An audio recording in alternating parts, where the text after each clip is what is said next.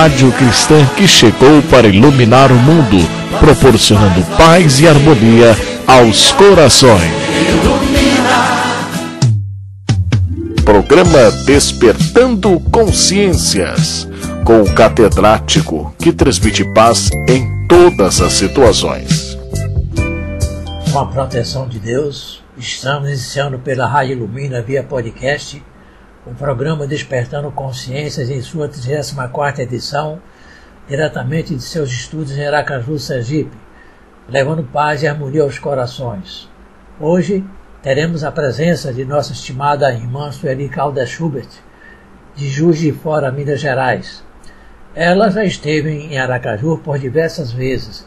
Em uma delas, aproveitamos para entrevistá-la. Na época, a entrevista foi veiculada no programa Momentos de Luz na Rádio APLP.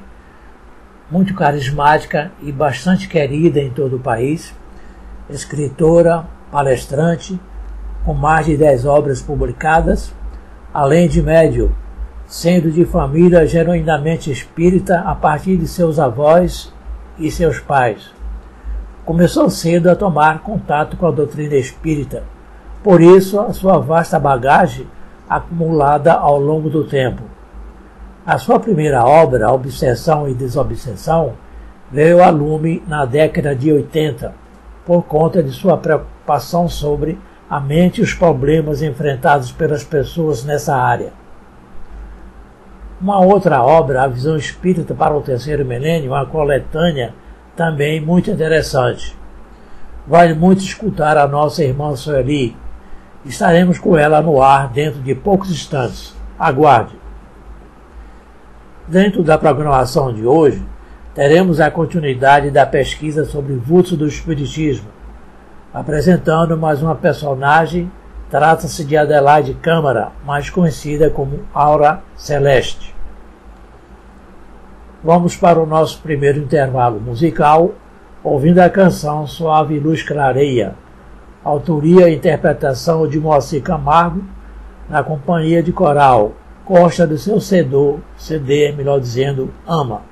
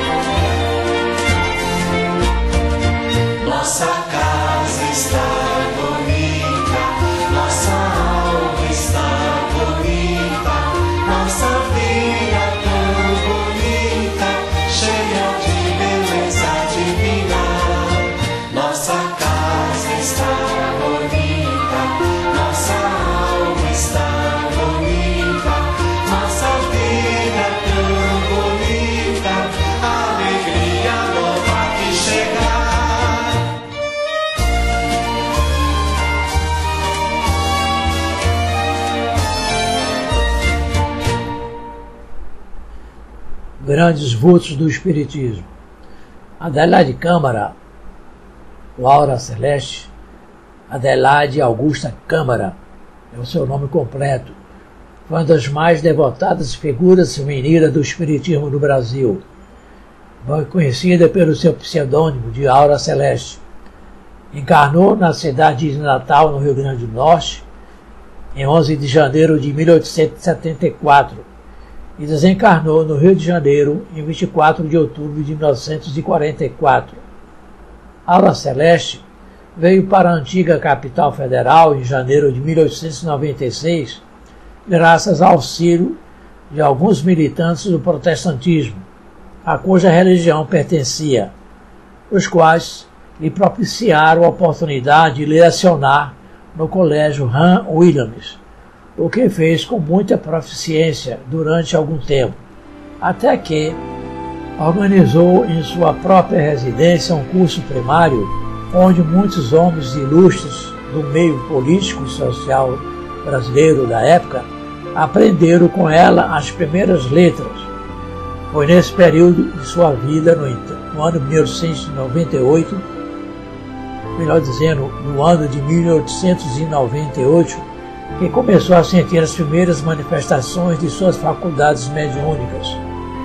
Nessa época, o grande Bezerra de Menezes dirigia os destinos da Federação Espírita Brasileira, revestido daquela aureola de prestígio e de respeito que crentes e descrentes lhe davam.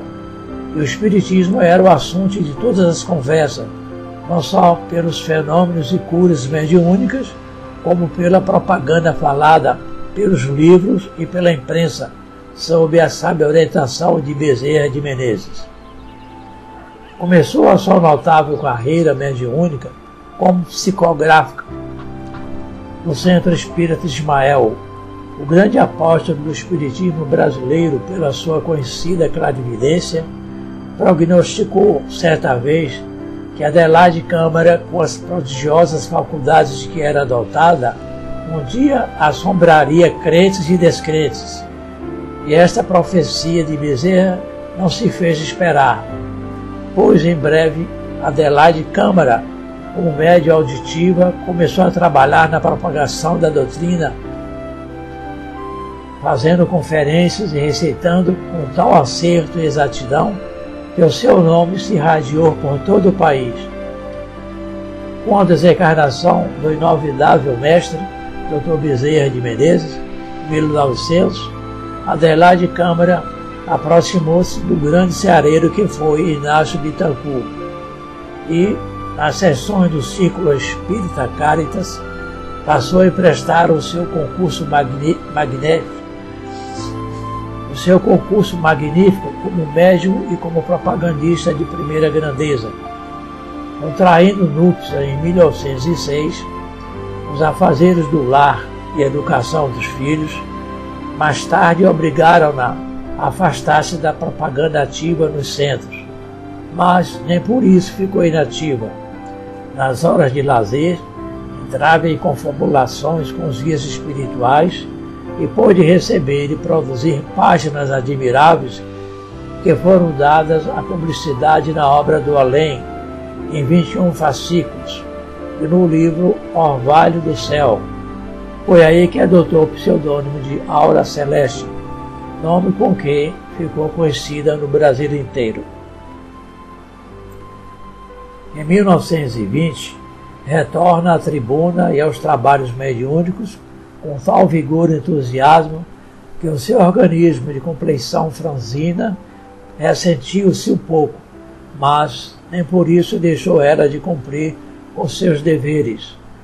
O Dr. Joaquim Mortinho era um médico espiritual que, por seu intermédio, começou a trabalhar na cura dos enfermos e necessitados, diagnosticando e curando todos quantos lhe batiam a porta desenvolvendo-lhe espontaneamente diversas faculdades mediúnicas nesse período, além das mediunidades de incorporação, audição, vidência, psicografia, cura, intuição, possuía Adelaide Câmara ainda a extraordinária faculdade de bilocação.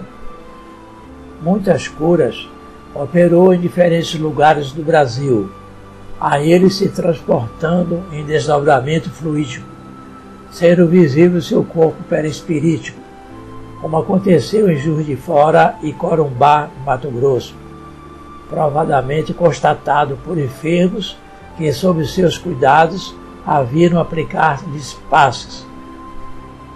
Rotiza, conferencista, contista e educadora, sobretudo deixou excelentes obras literas doutrinárias em prosa e verso, assinando-as geralmente com seu pseudônimo.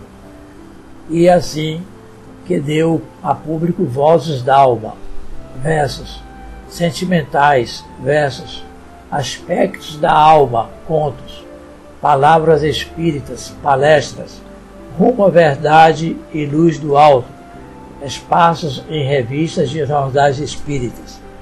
Há muitas poesias e artigos doutrinários de sua autoria. O grande jornalista e literato Leal de Souza referiu-se a Adelaide como a grande musa moderna, a musa espiritualista. Em 1924, teve as suas vistas voltadas para o campo da assistência às crianças órfãos e à velhice desamparada. Centralizou todos os seus esforços no propósito de materializar esse antigo anseio de sua alma. Pouco, entretanto, pôde fazer em quase três anos de lutas. Aconteceu então que o confrade João Carlos de Carvalho estava angariando donativos e meios para a fundação de uma instituição dessa natureza. E em, em um dia faz-lhe entrega da lista de donativos a fim de que Adelaide Câmara arranjasse novos óvulos para tão humanitário fim. Dias depois, João Carvalho desencarna e ela fica de posse da lista e do dinheiro arrecadado. Passados alguns meses, o senhor Lopes, proprietário da Casa Lopes, que andava estudando a doutrina, mostrou-se interessado na organização de instituição de amparo e assistência aos órfãos. E Adelaide lhe informa possuir uma lista com alguns donativos para esse fim. A ideia foi recebida com entusiasmo e logo concretizada. Alugaram uma casa em Botafogo e aí foi instalado no dia 13 de março de 1927 o Asilo Espírita João Evangelista, sendo ela a sua primeira diretora. Compareceu a esta festiva inauguração o Dr. Guilherme Ribeiro, então segundo secretário da Federação Espírita Brasileira e representante desta instituição na, naquela solenidade. Adelaide Câmara, em breves palavras, exprimiu o júbilo de sua alma, afirmando realizado o ideal de toda a sua existência, ser mãe de órfãos, graças do céu, que não trocaria por todo o ouro e todas as grandezas do mundo. Dedicou daí por diante todo o tempo a essa grandiosa obra de caridade, emprestando-lhe as luzes do seu saber e de sua bondade, até o dia em que, serenamente, entregou a alma a Deus. Com extremosa dedicação, trabalhou a aura celeste, em dando todas elas o melhor de suas energias e de sua inteligência. No asilo espírita João Evangelista, porém, foi onde realizou tarefa máxima, não só como competente educadora, mas também como hábil orientadora de inumeráveis, jovens que ali receberam, como ainda recebem, instrução intelectual e educação moral. A vida e a obra de Elelá de Câmara foram uma escada de luz, uma afirmação de fé e humildade e um perene testemunho de amor. Era a grande educadora que ensinava educando e educava ensinando. Pelo exemplo, médio sem vaidades, sincera de honestidade a toda prova, praticava a mediunidade como verdadeiro sacerdócio. Dotada de sólida cultura, teria, se quisesse, conquistado fama no mundo das letras. Poetisa de vastos recursos, oradora convincente e natural, senhora de estilo vigoroso e de fulgurante imaginação, tudo deu e tudo fez, com o cabedal que possuía para o bom nome e o engrandecimento da doutrina espírita. O asilo espírita João Evangelista, no Rio de Janeiro, aí está ainda em sede própria, atestando a obra de devotamento à causa do bem daquela nobre mulher que se chamou Adelaide Augusto Câmara. Fonte Grandes Vultos do Espiritismo do livro de Deus Votoir de Freitas. Na próxima edição estaremos dando sequência a outros vultos do Espiritismo.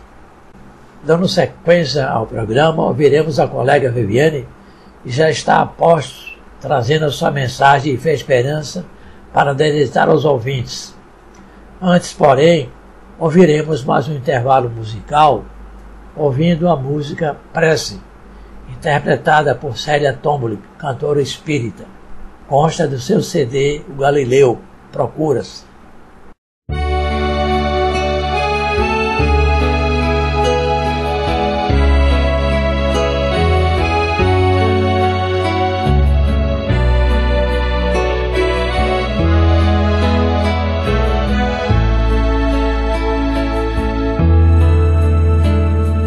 Agradecemos, Senhor,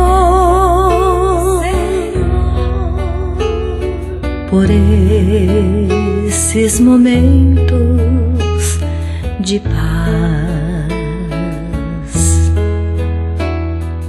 Nós te sentimos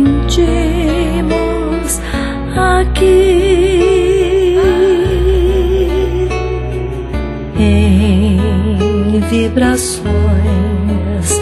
Fraternais. Na estrada da vida conduz-nos ao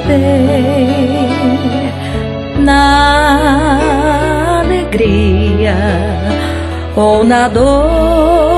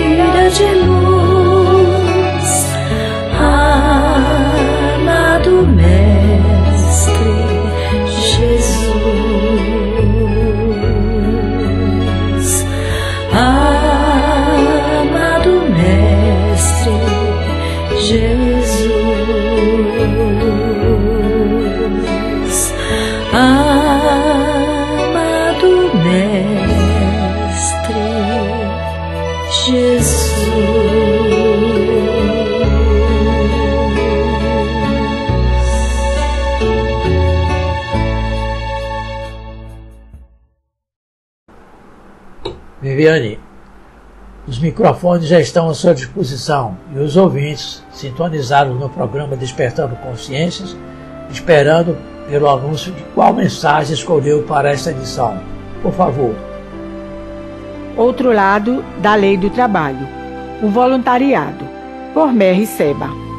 Quando alguém se propõe a uma tarefa voluntária no campo do bem ao próximo, certamente depois de algum tempo não será mais o mesmo. Grandes e significativas transformações se operam em seu íntimo como decorrência de sua sintonia com as faixas de vibrações amorosas emanadas das regiões mais sublimes do universo. É que o serviço voluntário propicia a pessoa se exercitar pelos derivados do amor, que, segundo os espíritos benfeitores, apresentam várias vertentes: a bondade, a compaixão, a tolerância, a condescendência, a generosidade. Assim, ao desejar prestar a sua colaboração espontânea e sincera em favor do próximo, a criatura abre espaço para o exercício da caridade e, gradativamente, é tocada por valores morais que se interiorizam naturalmente em sua personalidade. Toda ação realizada de coração repercute simultaneamente no autor e no destinatário. No entanto, quem se doa registra em seu espírito a marca de sua atitude benevolente. Como desmembramento desse gesto de caridade, o indivíduo é impulsionado por uma força moral irresistível que amplia os limites de sua ação no bem e passa a influenciar novos colaboradores por meio do contágio, fator de incontáveis disseminações de maus e bons hábitos humanos. A força do contágio é fundamental no processo de ensino-aprendizagem e transmissão de hábitos. A criança imita o que vê e, pela ação constante de um ato, acaba adquirindo hábitos. Uma vez incorporada essa educação moral ao espírito, a leitura do mundo passa a ter outros significados ao voluntário e, por consequência, as suas vivências são transferidas naturalmente a outros ambientes como reflexo do seu caráter e de sua postura exemplar. O primeiro agrupamento a sentir essa mudança altamente positiva é a sua micro e macro família, cujos membros percebem o novo comportamento e a nova postura ao tratar de assuntos, sobretudo de natureza afetiva e transcendental. Essa é uma das estratégias que o Criador emprega para estimular os cooperadores do bem multiplicando-os para a transformação moral e espiritual do planeta que já está em curso. Os ensinamentos morais dos espíritos benfeitores são unânimes em afirmar que o amor, enquanto sentimento divino maior, se desdobra em vários outros sentimentos, cujo acesso está ao alcance de todos. Assim é que o ato de ajudar, compreender, doar-se, perdoar, ser tolerante, compassivo, misericordioso, gentil e outras formas de estender as mãos a quem precisa, estaremos pondo em prática os derivados do amor divino. Quando o homem conseguir conviver pacificamente com aqueles com os quais divide o mesmo teto, ele já deu o primeiro passo para amar outras famílias e, assim, alcançar toda a humanidade. Independente da dimensão da tarefa voluntária que vem assumir e desempenhar, o mérito reside na maneira como ele a exerce, como coloca seu discernimento e sentimentos em cada situação. A vivência no bem tem a capacidade de mudar o padrão moral do homem para melhor, e ao mudar o homem, a sociedade também sofrerá a transformação desejada. Lembre-se que, na tarefa de ajudar, o bem maior é sempre ainda aquele que está por fazer, à espera da nossa disposição. Por vezes, podemos pensar que, ao se vincular a um trabalho voluntário, estamos prestando a nossa ajuda aos outros, mas, na realidade, estamos sendo ajudados sem nos perceber. Porque nós somos cooperadores de Deus. Pense nisso, pense agora. Fonte Artigo publicado na revista Atração. Chegamos na parte culminante do programa Despertando Consciências e conforme foi anunciado na abertura, a nossa querida irmã Sueli Caldas Schubert, que atendeu ao nosso convite para conceder essa entrevista, vamos ficar conectados com a Rádio Ilumina porque nossa entrevistada expõe conceitos formidáveis sobre os postulados doutrinários e também histórias que ela tem vivenciado. Vale muito a pena ficarmos atentos para tirarmos um proveito das lições deixadas por nossa ilustre irmã. Estamos aqui ao lado da nossa amiga e irmã, é, Sualida Caldas Súbito, de Minas Gerais, que está em Aracaju fazendo, um, fazendo palestras, fazendo também um seminário.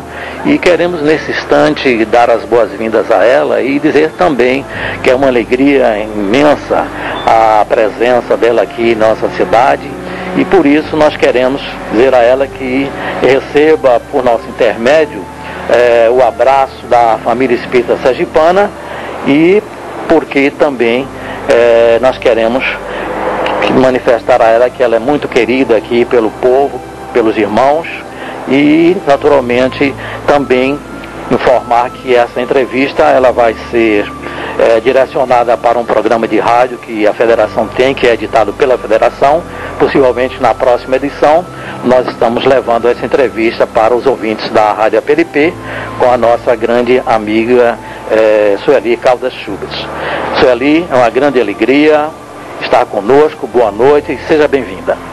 Nós estamos também cumprimentando os queridos ouvintes, com votos de muita paz para todos. E queremos externar, dizer da nossa alegria em retornarmos a essa bela cidade de Aracaju e a esses queridos companheiros que aqui residem e todo o estado de Sergipe, porque isso para nós é uma oportunidade muito preciosa e muito feliz. Tá bom. Sueli, você é escritora, autora de várias obras e nós queríamos saber, naturalmente o ouvinte está muito mais curioso também, para saber quantas obras você já tem editadas e qual foi a sua primeira obra e também se existe alguma no prelo nós já temos 12 livros editados. Agora, no prelo propriamente, nós não temos nenhuma no momento, entretanto, estamos providenciando, ainda estamos escrevendo. Falta de tempo, às vezes, por causa das viagens, que são praticamente semanais, e com isso, e as atividades de uma dona de casa, e a, a, o momento que necessitamos para escrever, nem sempre nos é propiciado. Mas estaremos ainda ainda lançando, quem sabe este ano, uma nova obra. Nós temos então esses 12 livros, mas eu quero dizer que um deles é uma coletânea, Visão Espírita para o Terceiro Milênio. Nesse livro fiz uma, um convite a vários escritores espíritas para que cada um desse a sua opinião, escrevendo os capítulos do livro, e eu mesma só tenho um capítulo nesse livro. Pois não. Ô, Sueli, você falou que está com uma obra possivelmente aí para ser lançada. Já tem título? Não, nem tem título e também ainda estou assim procurando um título até, porque dar título a um livro não é fácil não. Às vezes você é, quer dar um título, de repente vai verificar que já tem alguma outra obra, ou título igual ou semelhante. Então estou aguardando ainda para ver a inspiração do alto. Pois não. Pois bem, a sua primeira obra, Obsessão, Desobsessão, por que a escolha desse tema? E as outras obras também seguem essa linha?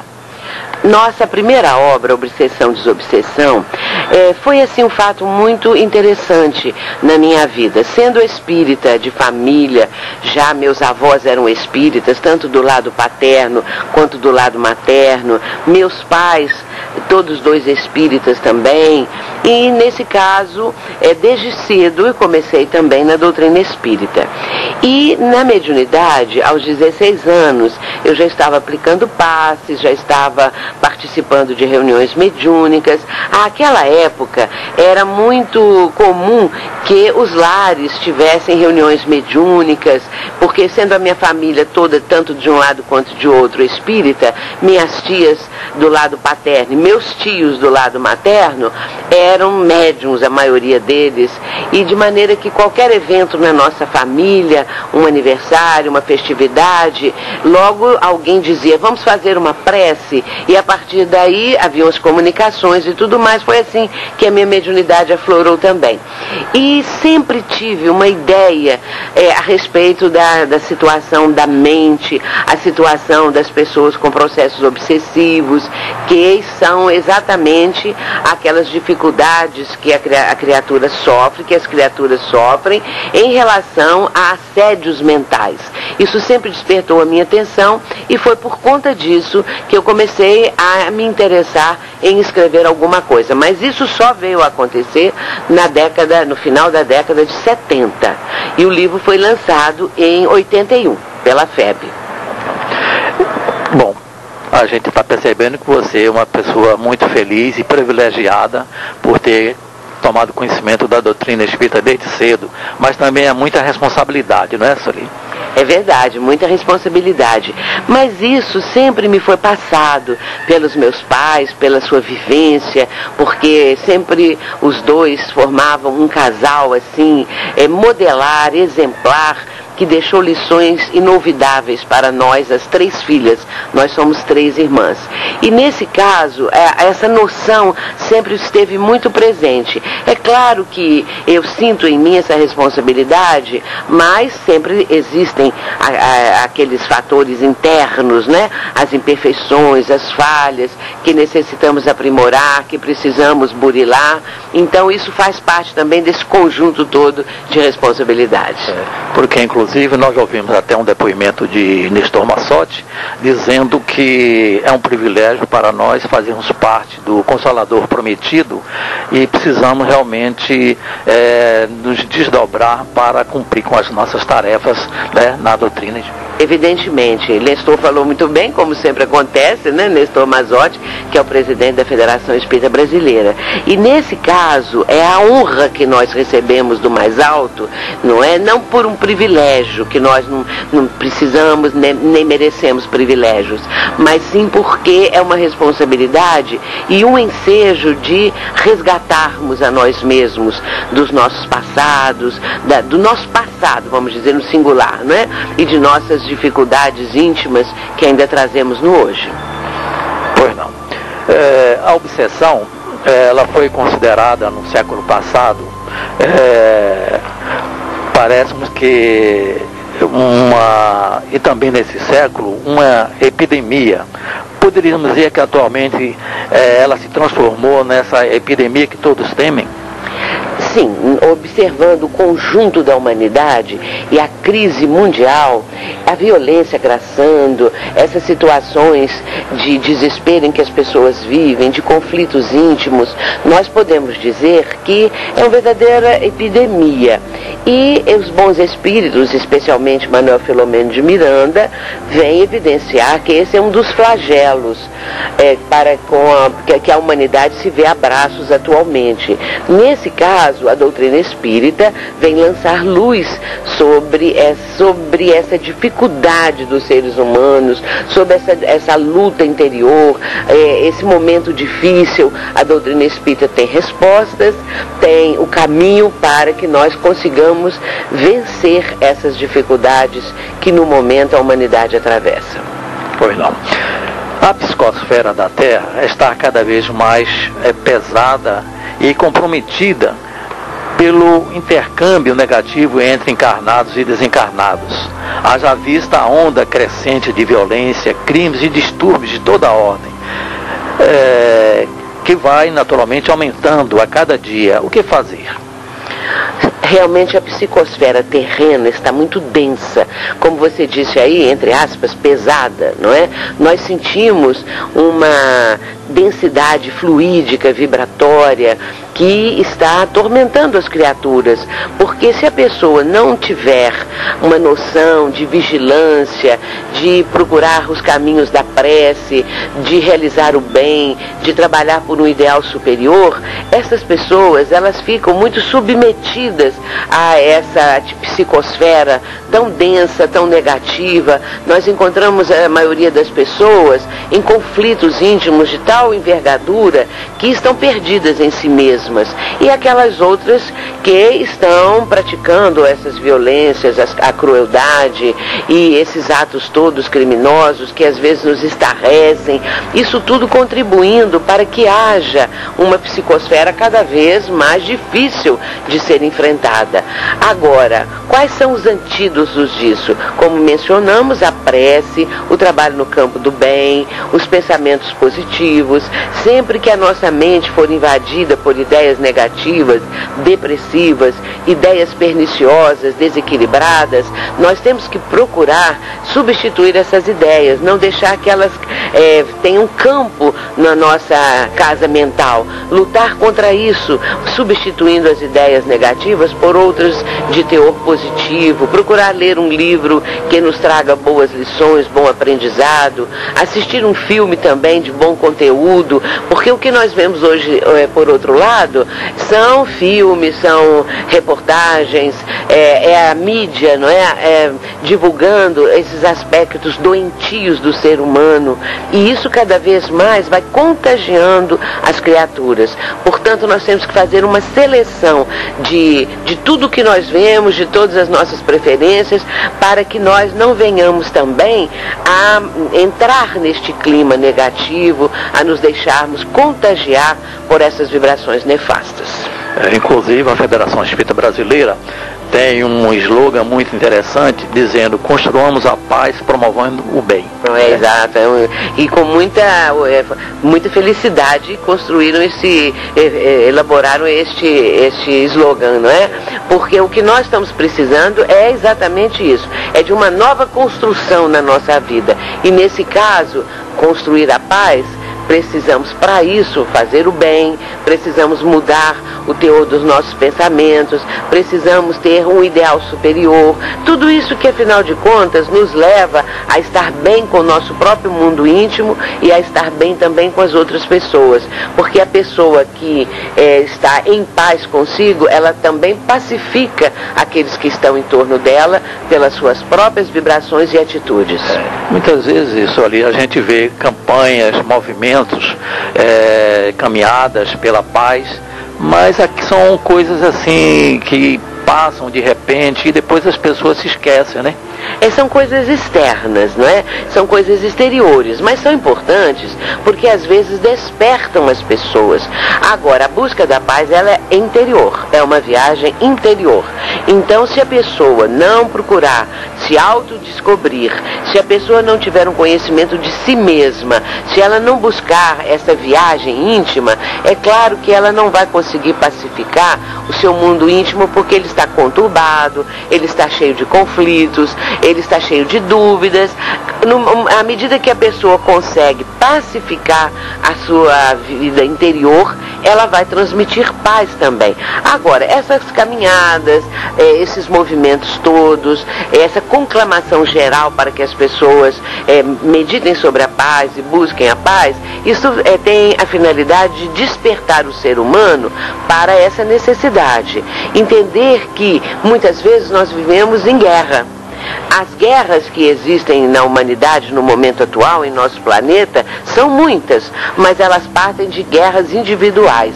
É o ser humano guerreando contra si mesmo e guerreando com as outras pessoas.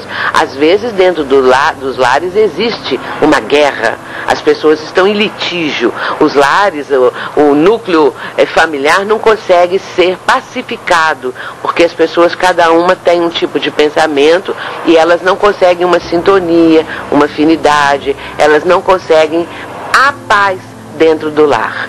E isto não acontecendo, é claro que a pessoa também vai projetar isso na sua vida em relação às outras pessoas.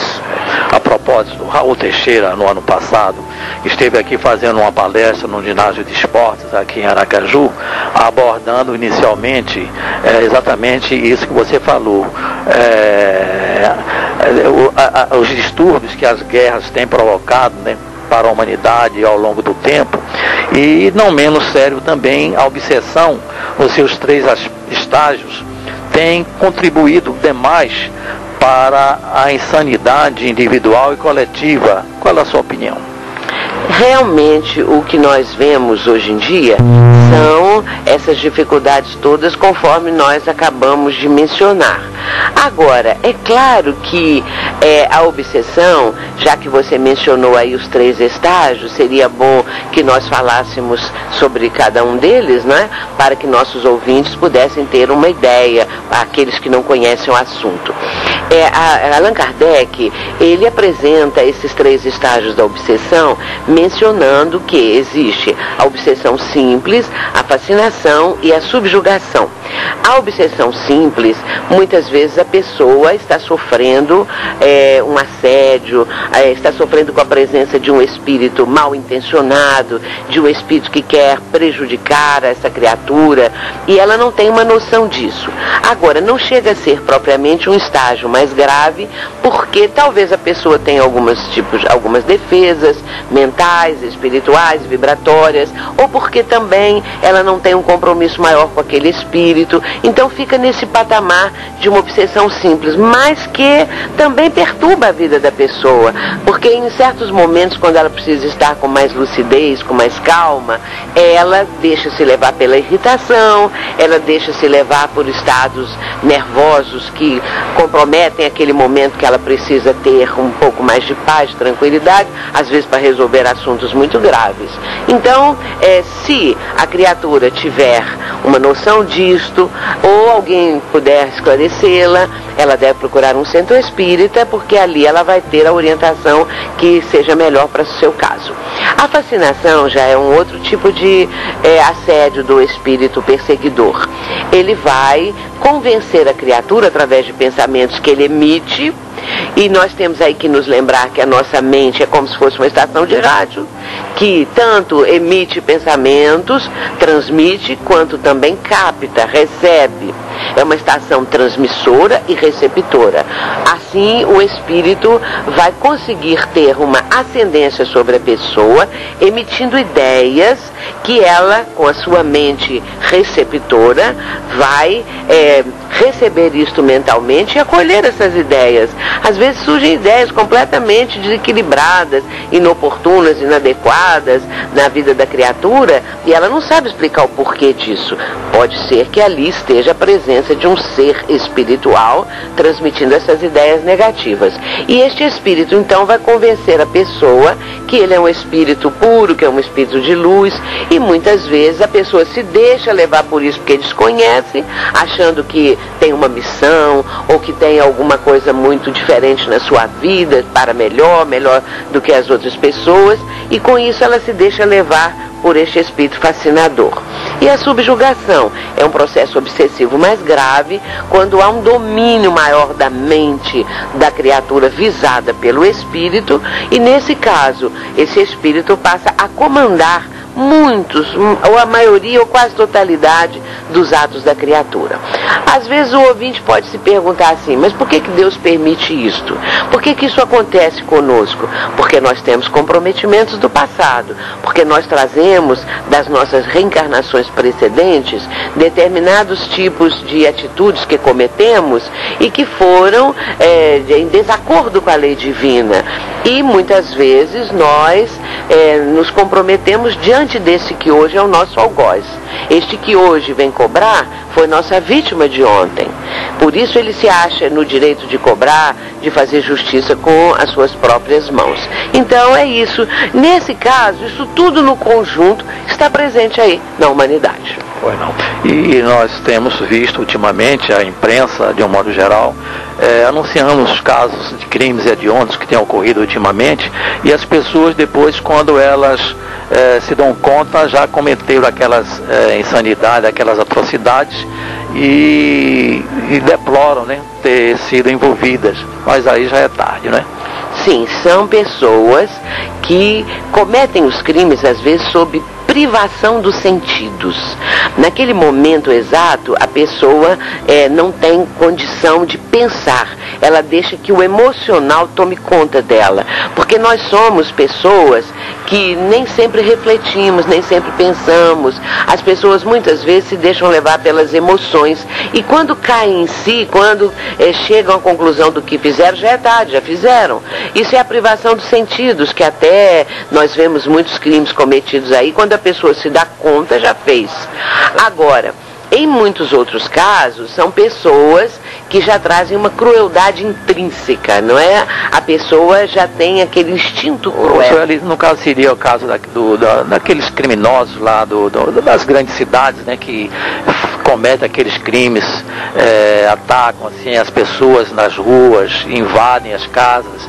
E no caso são essas pessoas, elas são compulsivas já devido à sua mente já está conturbada, já entregue mesmo ao crime? Muito bem lembrado, porque nesses casos aí pode ser um estado mórbido, um estado patológico. Às vezes as pessoas cometem crimes porque estão com um transtorno mental muito grave. E nesse caso elas podem, tendo alucinações, delírios, elas podem ser levadas a isso. Agora, aí tem um detalhe que o Espiritismo nos ensina, nos mostra.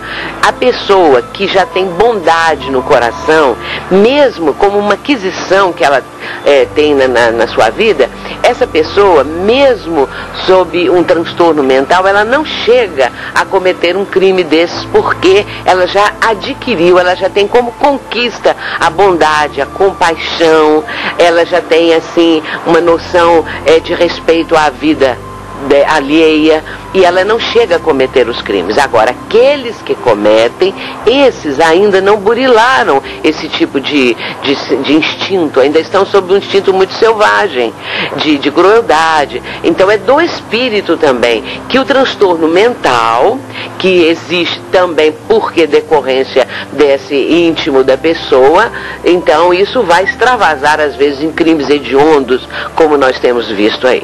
É, por essa razão que nós vimos aí a, as penitenciárias, as casas de detenções, é, os próprios consultórios psiquiátricos lotados, né, com essas pessoas transtornadas, não é? E aí nós vamos perguntar o seguinte: a pessoa apresenta um transtorno mental e isso significa o quê? não é? Por que, que existem hoje, como você mesmo está dizendo aí, Emanuel, existem tantos, tantos crimes, tantas pessoas com transtornos mentais, parece que isso está agraçando cada vez mais e mais, com mais número de pessoas acometidas dessas enfermidades mentais. Isso significa o quê? Significa espíritos enfermos, espíritos que já trazem também do seu passado é, essas dificuldades íntimas e que desaguam hoje após a reencarnação, nessa atual existência, desaguam como um distúrbio mental, mas que é decorrente do espírito enfermo. E nesse caso, o espírito é que está ali ainda necessitado de curar-se, não é? É uma cura que vem do mundo interior para a vida da pessoa e aí é demorado e aí é difícil. É claro que os tratamentos psiquiátricos são importantíssimos. Isso não significa que não se deva tratar, ah, já que é espírito, então é só coisas espirituais, é só tratamento espiritual? Não, absolutamente. Há necessidade do tratamento psiquiátrico, há necessidade da medicação psiquiátrica, porque muitas vezes ela vai colocar a pessoa num equilíbrio que faça com que a sua vida seja é, mais útil, ela possa viver em sociedade e tudo mais. Então, é, nós temos sempre que enfatizar isto. Nós não podemos achar assim, ah, então vai fazer um tratamento espiritual e não precisa tomar medicação psiquiátrica. Precisa sim, porque ela é que vai é, fazer com que haja esse equilíbrio mental, esse equilíbrio psíquico que a pessoa necessita. Muito bem. A sua atividade em Aracaju consta de duas palestras e um seminário com tema Incidências das Obsessões nos Dias Atuais e Técnicas das Desobsessões. Poderia passar algumas informações para os nossos ouvintes? Dentro das técnicas consta a regressão? Nós não vamos mencionar esse aspecto. A questão da regressão exige profissionais bem preparados para esse tipo de providência, não é? Nesse caso, não nos compete isso. Nós vamos falar daquela abordagem que está ao nosso alcance, é o meu no caso, não é? Que nós vamos mencionar tudo aquilo que a casa espírita pode apresentar para ajudar o ser humano no processo da sua desobsessão. Então, nós vamos entrar é, especificamente na fluidoterapia, que é a terapia através dos passes, que nós vamos mencionar também a questão das reuniões mediúnicas de desobsessão e o processo de autodesobsessão, porque é preciso que a própria pessoa entenda que ela própria vai promover a sua autodesobsessão. Não adianta nada se nós ficarmos é, trabalhando a, a, as dificuldades que a pessoa apresenta, se ela persistir nessas próprias dificuldades, se ela não procurar a sua própria transformação, a sua melhoria interior, se ela não entender esse mecanismo. Agora, é claro que existem é, processos obsessivos tão graves que a pessoa não tem, às vezes, muita condição de raciocínio. porque já está numa subjugação muito intensa, muito grave. Então, nesse caso, o que nós podemos fazer é atenuar, é ajudar, e é importantíssima a adesão da família. Quando a família entende, admite, quando a família ajuda a pessoa enferma, a pessoa que está sob o processo obsessivo, vai contribuir muito para que ela se liberte desse, desse momento tão difícil da sua vida. Quando a família não admite, quando a família tem uma postura assim de resistência, aí é claro que é uma dificuldade que também está na vida dessa criatura, que é o obsidiado, não é? como uma agravante ou fazendo parte de um quadro probatório intenso. Não. O senhor, e a respeito do magnetismo? Como manipular o magnetismo? Que ultimamente as pessoas estão muito visando esse, essa, esse aspecto. É, o que, é que você tem a nos falar? Olha, essa questão, nós sabemos que quando uma pessoa transmite o passe, né, um médium passista está, está transmitindo o passe, ele também está transmitindo a sua própria energia magnética. Eu não tenho estudos específicos sobre magnetismo. Nós sabemos que é, todos nós temos energias nesse campo aí. Agora, isso pode ser trabalhado, pode ser direcionado. É, o passe, quando a pessoa está aplicando, como eu acabo de dizer, ela também está doando do seu magnetismo, das suas energias nesse campo e assim por diante. Mas eu não tenho aprofundamento maior sobre esse tema. Tá bom. A mediunidade é de fato um caminho para a felicidade? Porque os grandes médios sofreram tanto para chegarem onde chegaram. Os casos de Chico Xavier e de Valdo Franco, os dois médios conhecidos do Brasil. Mas ambos eram felizes, são felizes, não é? Não é eram, não, vamos mudar o, o verbo, o tempo do verbo. Ambos são felizes, não é? Porque, como diz é, é, Kardec, eu gosto muito de citar essa frase de Kardec, que está em O Livro dos Médios, no capítulo 3 do Método. Kardec diz assim: o Espiritismo anda no ar difunde-se pela força mesma das coisas, porque torna felizes aqueles que o professam. Então, o espírita, por excelência, ele é uma pessoa feliz. Se realmente ele deixa que a doutrina, ele deixou que a doutrina faça parte integrante do seu mundo íntimo, esteja dentro dele. Então, nesse caso, ele é uma pessoa feliz. Ele pode sofrer todas as adversidades e dificuldades e lutas e sofrimentos que a vida terrena apresenta, mas acima de tudo, ele é feliz. Ele não é uma pessoa que vai dizer assim: ah, eu sou infeliz, como eu sofro, de maneira nenhuma. Ele sabe que intimamente ele é feliz porque conhece, porque ele sabe a causa de tudo, porque ele vê felicidade nas pequenas coisas. Às vezes o que as pessoas acham que é felicidade é ter muito dinheiro, é ter fama, ter beleza, ter poder, essas coisas todas. E no entanto, isso é tão passageiro, isso é tão fugaz, não é? Agora, a felicidade é uma situação interior, é um estado de espírito. E nesse caso, nós somos felizes, não é? Para mim, a mediunidade é um dos caminhos para ser feliz. A mediunidade na minha vida sempre foi de uma felicidade ímpar. Claro que como mãe e avó, não é? é? Como um ser humano normal, comum, eu tive muitas dificuldades, muitas lutas e ainda tenho até hoje. Mas nem por isso, de maneira nenhuma, eu nunca fui infeliz, nem me senti infeliz. Eu sou é muito feliz. É, e o Chico Xavier deu testemunhos muito disso, né? a sua, a sua sua saúde precária, né? E ele nunca é, se exasperou, né? Sempre dando aquela demonstração de, de afeto e carinho com todos, é? Pois não. É, em seu livro, Os Poderes da Mente, você faz uma abordagem é, em dois momentos. Um sobre os poderes e o outro sobre os arquivos. O que vem a ser o poder da mente e os arquivos da alma? Os poderes da mente são nossas potencialidades. Nós colocamos esse título, Os Poderes, com o significado de as potencialidades, os potenciais da mente. Ou então também, se quisermos nos remeter ao tempo do Cristo, ele disse os talentos. Poderíamos ter isso como os talentos com que cada ser humano é dotado. Às vezes as pessoas acham que só tem talento, só tem poder, só tem inteligência determinadas pessoas. Neste livro, eu procuro mostrar que todos os seres humanos são inteligentes. Às vezes a gente acha assim, ah, é inteligente uma pessoa que domina a física, que domina a matemática, que é cientista. Então esses são os inteligentes. São, mas também existem outras inteligências.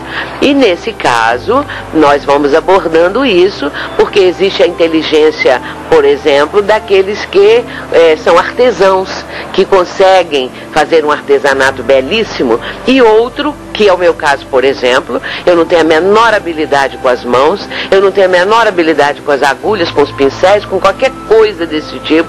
Tudo que eu faço, mal consigo fazer uma casinha daquelas bem infantis ou uma árvorezinha. Então, a pessoa que consegue fazer isso, eu acho assim de uma inteligência, de uma capacidade, de uma habilidade, não é?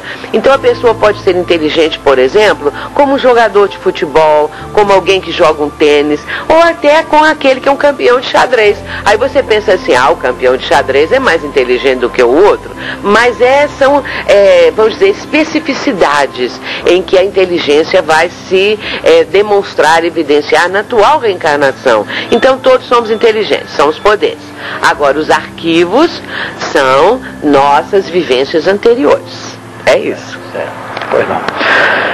Quanto ao esquecimento do passado, os opositores da doutrina espírita, em se referindo às reencarnações, é, batem na mesma tecla, dizendo a reencarnação não existe, é uma falácia, porque a gente não lembra o que foi na vida passada. É, esse é o principal argumento que eles usam, não é? Que, ah, não, então nós deveríamos lembrar, nós deveríamos ter uma noção daquilo que fomos em, em, em existências anteriores. Mas, olha, a misericórdia divina, ela é perfeita, nós sabemos disso, não é? Se nós lembrássemos de nossas vidas anteriores, nós viveríamos num caos atualmente, porque às vezes nós estamos nos defrontando até dentro do lar com pessoas que foram nossos desafetos ontem, no passado, e que agora renascem como filhos, como parentes, como pai, é um pai, é uma mãe, é um irmão, e que hoje, às vezes, a pessoa não tem, assim, uma afinidade. Aqui no Nordeste tem um ditado que diz, nós não fomos flor que se cheire, né? É, pois é, mas esse ditado serve lá para Minas também. É. Então, nesse caso, o, o, a, o, o que nós viemos fazer aqui é exatamente nos reharmonizarmos com essas pessoas. Então, se nós temos um parente difícil, um parente complicado, é aquele que no passado foi um desafeto, ao qual nós devemos alguma coisa. E se nós somos espíritas, já temos uma compreensão. E aí sim, nós temos que dar testemunho disso. Ser mais paciente, mais tolerante, porque senão de nada vale o conhecimento espírita. Então, por isso nós não lembramos do passado, nós não nos recordamos. E tem também os afetos, os amores do passado. E se fosse assim, não é, por exemplo, às vezes um amor que eu tive no passado hoje é casado com outra pessoa. E se eu lembrasse disso, eu ia querer fazer de novo o mesmo relacionamento, manter o relacionamento que eu tive com essa pessoa no passado. Só que ele hoje veio com outra pessoa porque precisa daquilo como uma experiência de vida também. Então ia ser um caos verdadeiro. Então a justiça divina, ela é de uma lógica, ela é equânime, ela é de uma beleza que faz com que cada coisa esteja no seu lugar, né? Não. É, a reencarnação não deixa de ser uma, é, uma felicidade, um bem, um benefício né, para, para ah, nós. É né? verdade. É. Como nós podemos ser felizes se uma vida só não dá para isso? Não é a pessoa que alcançar a felicidade, vive 100 anos, mas não foi feliz em momento algum, porque teve muito sofrimento, ela se considera infeliz. Então, ela vai ter uma outra oportunidade para ter a condição de ir aos poucos vivenciando etapas melhores. E também resgatar o seu passado, melhorar a sua condição espiritual e vai por aí afora. Nós temos o infinito diante de nós, né? A imortalidade. Ô, Sueli, voltando às obsessões, nos fale um pouco sobre a auto-obsessão. Talvez seja um problema mais sério do que imaginamos. Sim, muito frequente, não é? Eu conheço muitos casos de pessoas que cultivam isso, porque as criaturas ficam muito voltadas para dentro de si mesmas, então se tem pena de si mesmas, não é? é? Elas acham que elas são as mais sofredoras do mundo, são pessoas que lamentam e se queixam o tempo todo, são pessoas que estão muito é, voltadas para o egoísmo. Então essas pessoas com ideias fixas em si mesmas, elas ficam cultivando estados mentais cuja órbita desses pensamentos estão voltados para ela mesma. Então o pensamento se projeta, a pessoa projeta o pensamento, mas ele volta para o circuito fechado, para ele próprio. Enquanto que quando nós pensamos no próximo, nós ampliamos essas órbitas do nosso pensamento e eles vão alcançar outras pessoas. Então por isso a autoobsessão ela é muito comum. A, as criaturas ficam muito presas às coisas. Então quando a criatura ela está apegada às pessoas, aos bens, a certas situações da vida, às vezes elas se auto-obsidiam em, em função de, desse apego. Isso é que nós temos também que aprender, o desapego, desprendermos-nos. Os grandes mestres orientais, eles colocam como uma das condições mais importantes para a evolução do espírito é o, é o desapego, é o desprendimento de bens e de pessoas, não é? Então a ela é um processo em que a pessoa se fecha numa concha egoística e cuida só dela mesma, né? Sob diferentes disfarces e motivos. É, e a gente percebe hoje em dia que há mais encarnado desobsessão nos desencarnados do que ao contrário, né? Como é que é? Não entendi. Há mais gente hoje em dia, os encarnados hoje em dia estão mais obsidiando os desencarnados do que ao contrário. Ah, sim, né? exatamente. É. É, ele está se referindo quando a pessoa é encarnada fica o tempo todo voltada para um desencarnado, seja porque se revolta porque era um ente querido e foi para o outro lado da vida, então ela fica naquele apego, lamentando, chamando a pessoa sem parar. Ou então revoltada, porque às vezes houve uma partilha de bens e a criatura se julga injustiçada. Como que a gente vê isso, não é? Como que as coisas é, é, ocorrem, as pessoas não se conformam, não entendem. E aí vem a partida de um filho não é que é chamada de perda, perda de entes queridos, perda entre aspas, né? Porque ninguém é dono de ninguém, então ninguém perde ninguém. Não, não era dono da pessoa, né? Mas é dito assim, né? Perda. Então essa criatura às vezes não se conforma e chama o filho, a filha, o tempo todo, fecha o quarto, né? é, é, conserva todos os objetos como se fossem é, coisas assim é, que estivessem no altar, e isso é ruim para o espírito. Então é a pessoa prendendo o espírito, se esse espírito não tiver evolução, porque se tiver também ele não fica preso a isso não. Mas como a maioria não tem, aí o espírito também vai sofrer por conta disso. Tá bom. Então a última questão aqui. Como fica o despertamento espiritual ou o mais elevado estado de consciência? Também estudando, estudado em seu livro, anteriormente citado, qualquer um pode desfrutar dessas benesses? Olha, o mais elevado estado da consciência é um tema muito bonito. Eu gosto muito também, que é o despertar da criatura para a realidade, o sentido da vida. De maneira geral, as pessoas estão adormecidas ou semi-adormecidas. Então estão num estado de sono, não é? Vivem a vida tão automatizada, é, de uma forma tão mecânica, que elas não têm nem noção do que elas próprias são, do que, que estão fazendo, é, a busca de uma coisa mais transcendente. Então essas pessoas estão adormecidas. O mais elevado estado da consciência é quando realmente a criatura desperta, começa a buscar no seu mundo interior, a se autodescobrir, não é? E também a entender esse significado. Por que, que eu estou aqui? Qual é, é o significado da minha vida? Qual é esse sentido maior, não é? E a partir daí essa pessoa, se ela cultiva, por exemplo, a concentração e a meditação, que é um estado ainda mais avançado, ela pode chegar a esse estado mais elevado da consciência que ela vai ter insights, ou seja, ela vai ter é, relâmpagos de ideias, vamos dizer assim, não é? Aberturas para entendimento até do próprio universo. Então são os estados mais elevados da consciência, muito difíceis de serem alcançados, porque requer disciplina mental, que requer também essa busca de um sentido mais transcendente para a nossa vida. No caso, seria caminhando pelo, é, pela educação de sentimentos? Também, especialmente, não é?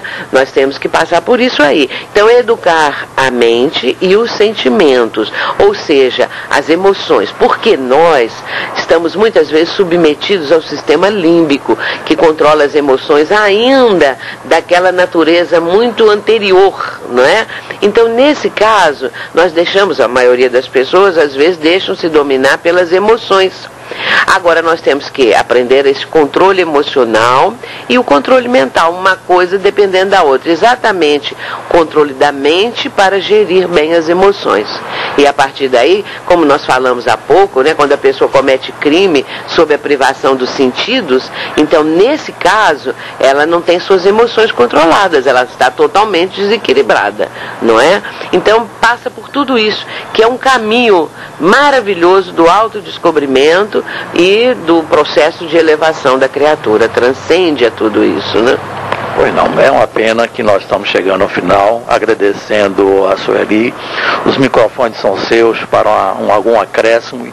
Também uma mensagem final aos nossos ouvintes de Momentos de Luz, aqui pela Rádio APRP, com os nossos sinceros agradecimentos pela entrevista que nos concedeu Desejar a você, Sueli, uma viagem feliz de retorno à sua cidade, levando um abraço fraterno e carinhoso da família Espírita Pana para seus familiares, para os confrades e amigos de Juiz de Fora, das Minas Gerais, e até uma próxima oportunidade.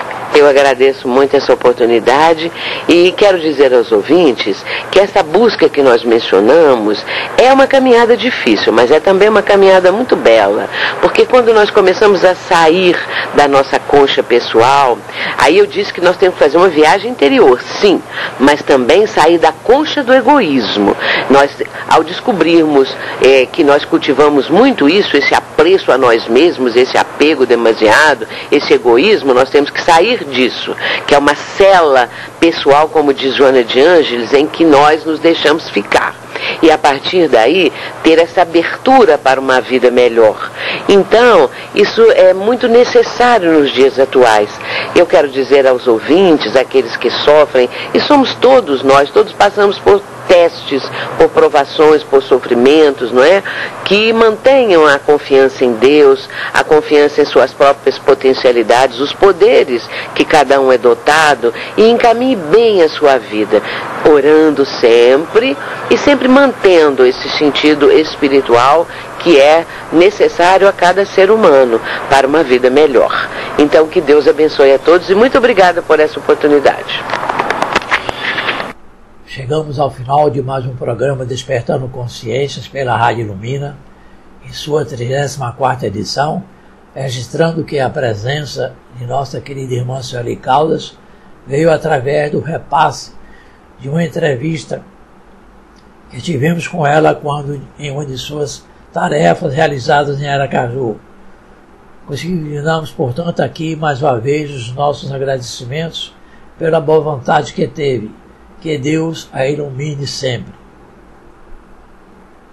Aos distintos amigos ouvintes do programa O Nosso Fraternal Abraço, desejando a todos uma semana com muita paz e felicidade junto aos familiares. Estaremos de volta na próxima semana, se Deus assim nos permitir. Até lá!